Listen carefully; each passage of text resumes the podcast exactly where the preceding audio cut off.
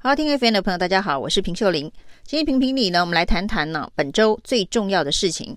川普政府呢在下台之前呢，临去送台湾两个非常大的礼物，一个是呢宣布这个礼拜美国驻联合国的大使克拉夫特要来台湾访问哦，这是有史以来政治敏感度最高的一个美国官员到台湾来访问。然后呢，国务卿庞贝奥又宣布了，所有呢这个国务院的行政官员跟台湾的交流哦，还有一些外交互访的纲领，通通限制都要取消，这是一个非常重大的宣布。而这个纲领呢，是在克林顿政府时代所定下来的纲领哦，就是呢跟台湾官员的交流。包括了称呼不能直接称国家等等哦，还有呢，台湾的官员不能够正式到白宫去访问，然后呢，跟台湾相关的事务呢，唯一的窗口都是 AIT 美国在台协会。那这些限制框框架架以后通通都取消哦，也就是说呢，在行政对等交流的状况之下呢，美国官员跟其他国家官员交往的形式。跟台湾官员交往的形式会越来越趋向一致哦。那川普的政府在临去之前，突然射出这两箭哦，算是送给台湾的大礼。但是呢，拿到了这两件天上掉下来的礼物，对台湾到底是福还是祸？我们来看看美国现在政治的混乱、哦。在川粉攻进国会山庄的时候呢，川普正在白宫开趴哦。那这段影片最近在网络上面流传，也让美国人大为震惊哦。那川普在白宫的 party 基本上是看着。川粉进攻国会山庄的直播，大家看起来气氛是相当的欢乐哦。那在美国人民气扑扑，以及拜登团队哦，简直受不了，怎么会在政权交接的时候有这么样子无赖耍赖的行为哦？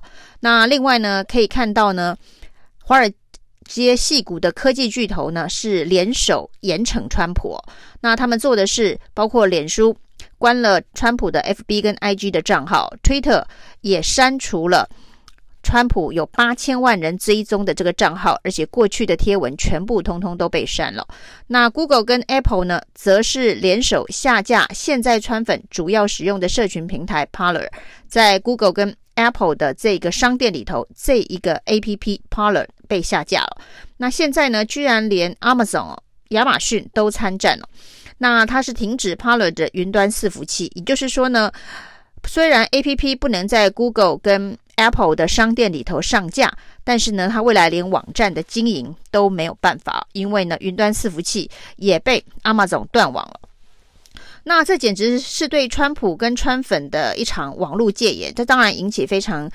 热烈的讨论哦，这到底算不算是这个科技巨头呢？完全绑架控制了美国的言论自由。至少川普的粉丝愿意投票支持川普的选民也还有七千多万哦。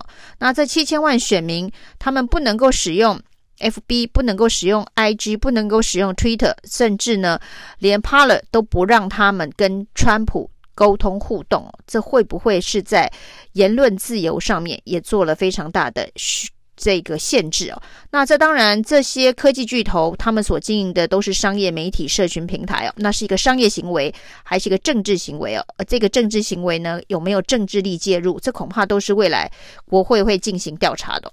那不过可以看得出来呢，这一场共和党跟民主党的内战呢，已经不知道会打到何年何月哦。那现在对美国政治来讲，一个新的发展是呢，国会现在。打算要弹劾川普，因为呢，看起来名气可用哦。美国人民认为，川普煽动川粉进攻国会山庄的这个做法，可以说是大大的伤害了美国的民主的程序哦。美国人对于程序正义的重视度是非常高的。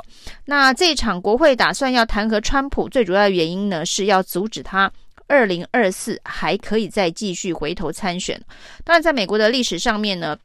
也曾经有弹劾已经辞职的这个政府官员的潜力啊，那所以呢，假使川普在这个时候呢先辞职了，那接下来其实有几种发展哦，一种呢就是他的副总统彭斯可以特赦川普，因为自己没有办法特赦自己，但是他如果请辞了由彭斯代理总统的职务的话，彭斯是可以特赦川普的。那未来川普在法律战可能就比较不会继续被纠缠了。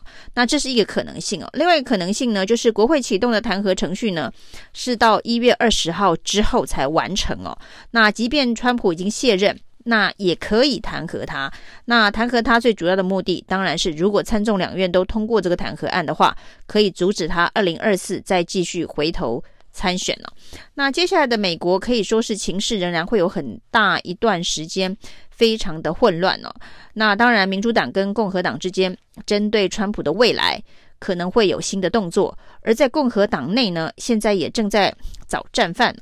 那包括了副总统彭斯以及这个参院的议长麦康纳，可能都是现在共和党川粉里头认为的叛徒。如果彭斯愿意帮川普在这个选举认证的程序上面提出质疑的话，那也许就不会发生川粉必须进攻国会山庄这样子的一个兵败如山倒的重大意外。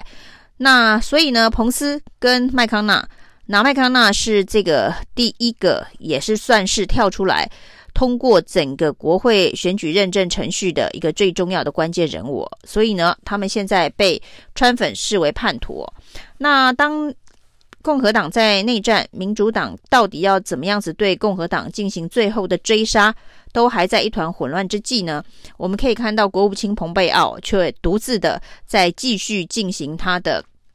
抗中保台大计啊，那当然，澎湃的这个做法啊，他一一方面呢，有人认为他是要继续的累积二零二四参选的一个政治资本哦，那继续把这个抗中的形象最大化。那另一方面呢，他也帮这个拜登未来在中跟中国的关系以及跟台湾的关系设下了一个框架。所以他做的两件事情，就是呢，在国会山庄大乱的时候呢，他突然。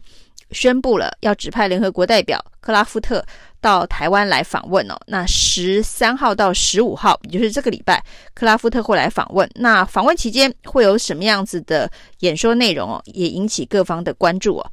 那另外一项大礼物呢，是宣布了克拉夫特到台湾来访问之后呢，他又宣布了说，美台之间的外交限制哦，就是在克林顿时代所定的对台政策纲领呢，这些外交限制通通要取消。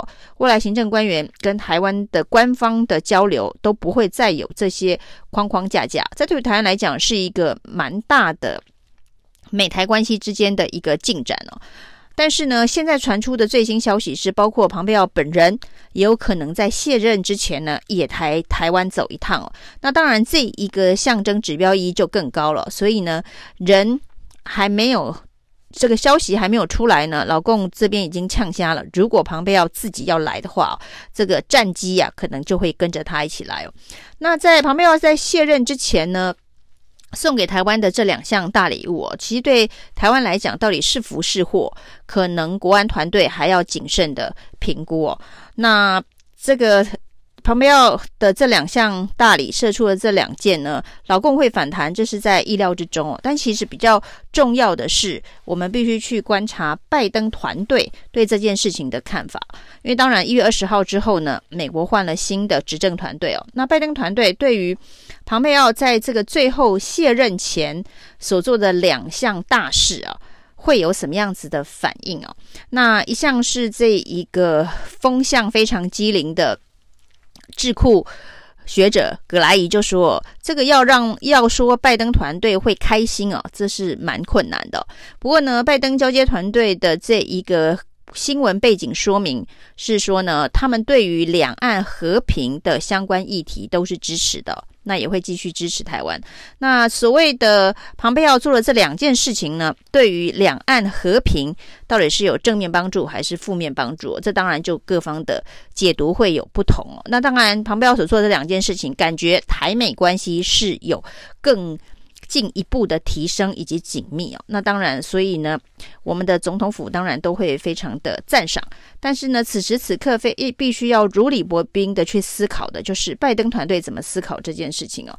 那这拜登团队在看这件事情，一方面呢，有一种解读是说，其实这对拜登来讲是好事情哦。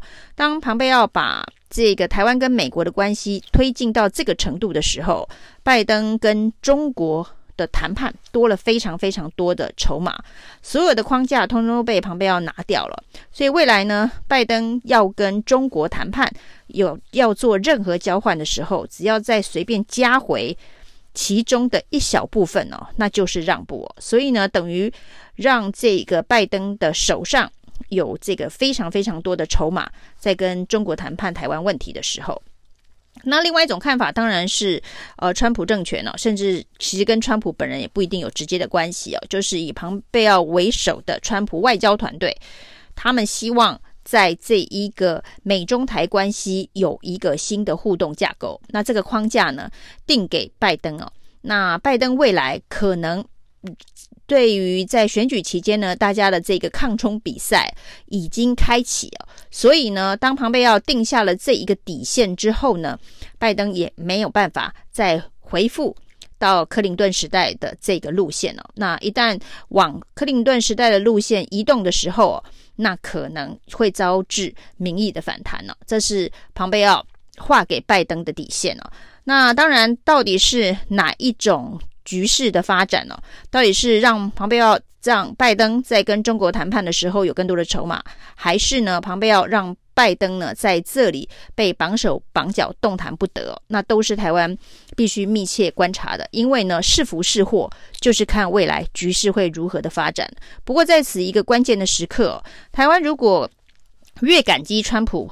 政府所做的这件事情哦，越感谢川普所送来的这些两项礼物哦，如果表现的过了头哦，的确是很难让拜登团队会开心的。谢谢收听，请继续关注好好听 FM，并分享给您的好朋友。